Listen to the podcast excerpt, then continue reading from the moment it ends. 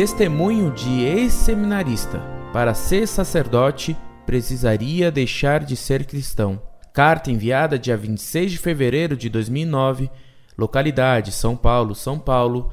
Religião católica. Escolaridade superior concluído. Caro professor Fedeli, salve Maria Santíssima. Em primeiro lugar, gostaria de parabenizá-lo pelo trabalho em defesa da ortodoxia. Amo muito a Santa Igreja e me incomoda os abusos que estão acontecendo em seu seio. Ouso a dizer que o inimigo mais tenebroso pode estar em nosso meio. Satanás é muito perspicaz e age a surdina em lugares que nunca poderíamos nem sequer imaginar. Muito me preocupa a formação dos nossos jovens seminaristas, bem como suas motivações ao sacerdócio. Acho que os prelados, senhor bispos e CNBB pecam em matéria de zelo no que diz respeito à formação. Afirmo isto apoiando na experiência, pois fui seminarista e presenciei coisas que não gostaria de ter presenciado.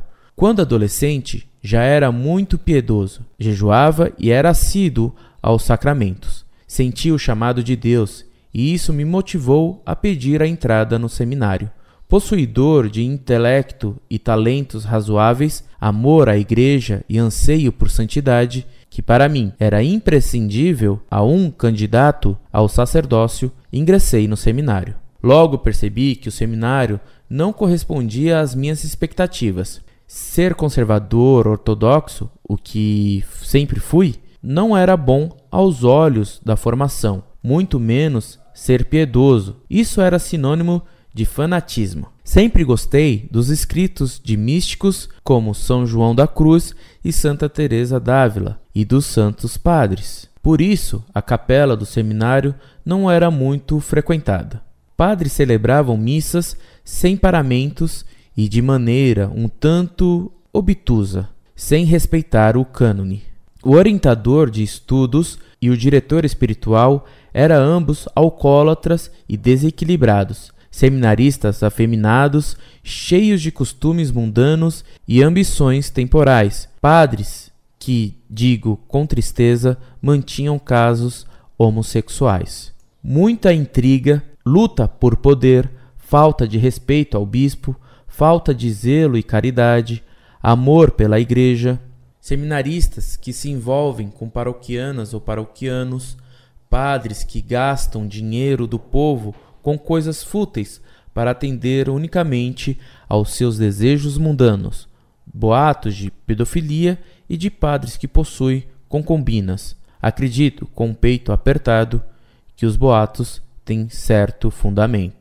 Enfim, chegou o um momento que percebi que permanecer era o mesmo que ser conivente, ou seja, para ser sacerdote precisaria deixar de ser cristão.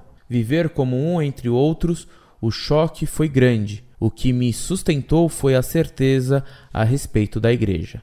As portas do inferno nunca prevalecerão sobre ela, e minha fé, pura e imaculada, semente de Deus, que não foi sufocada pelos espinhos. Saí do seminário por vontade própria. Meus talentos me levaram até então ao sucesso profissional. Minha fé, antes de sumir, embora a dor, fadiga e muitas lágrimas que derramei, fortaleceu, amadureceu e compreendi a duras penas, desígnios de Deus são diferentes dos desígnios dos homens. Ele sabe tirar o bem do mal, assim como proclama o hino do exulte, a culpa que nos mereceu tão grande redentor. Hoje encontrei minha vocação no matrimônio, estou feliz e nem um pouco frustrado, sempre grato a Deus e com o mesmo amor à Santa Igreja, porque sei que ela é muito mais do que os maus clérigos e que todos prestarão contas a Jesus, juiz. Minha meta hoje e sempre é a santidade, e sei que posso encontrá-la no seio de uma família, Agradeço a Deus por ter me confiado uma esposa maravilhosa e a graça de construir família, uma família católica fiel à Santa Igreja e aos servos dos servos de Deus, o doce Cristo na terra, o Santo Padre. Quem sabe Deus não nos concede a graça de gerar um futuro santo ou santa. Gostaria de deixar ainda uma lembrança dos meus primeiros dias de seminário. Um seminarista da teologia, hoje padre, me apresentou as dependências da paróquia que iria nos acomodar. Inocentemente perguntei a ele se o altar possuía a pedra dara, pois muito não a possui, embora deveriam. Contendo a relíquia da Santa Marte padroeira, o mesmo disse que sim e completou vulgarmente dizendo que era a calcinha da santa.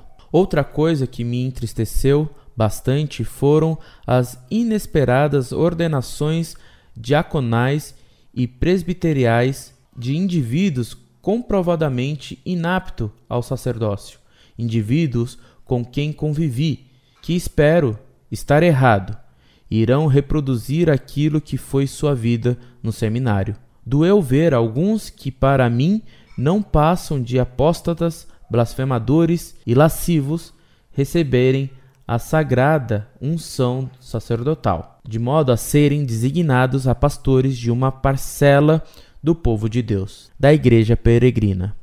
Deus queria que os danos não sejam muitos.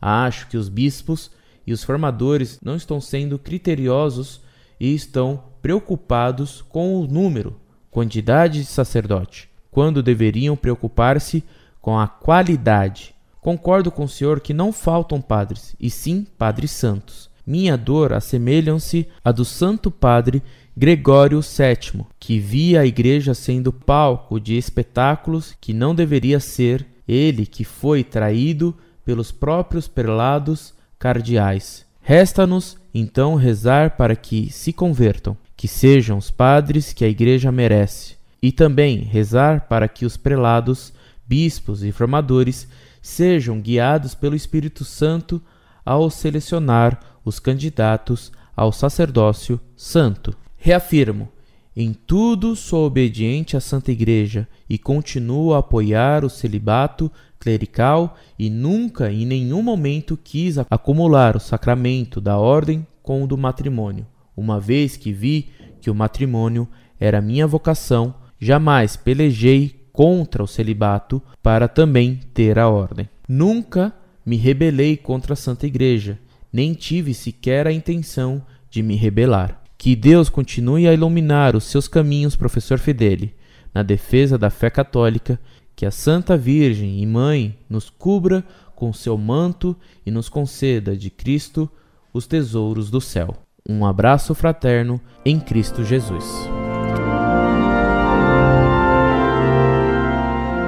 Muito prezado, salve Maria. Muito obrigado por suas preces por mim, que tanto preciso delas. O relato que você me fez é impressionante. O que você descreve de desleixo na seleção e formação dos seminaristas explica a situação moral do clero hoje. Claro que ainda há bons sacerdotes, mas tão poucos. Rezemos para que Deus suscite santas vocações e que o Papa Bento XVI restaure a Igreja, restaurando o clero, pois são os pecados das pessoas consagradas e dos sacerdotes maus que causam a tragédia atual da Igreja. Deus o guarde e a sua família. Escreva-me sempre. Incorde Jesus Semper, Orlando Fedeli.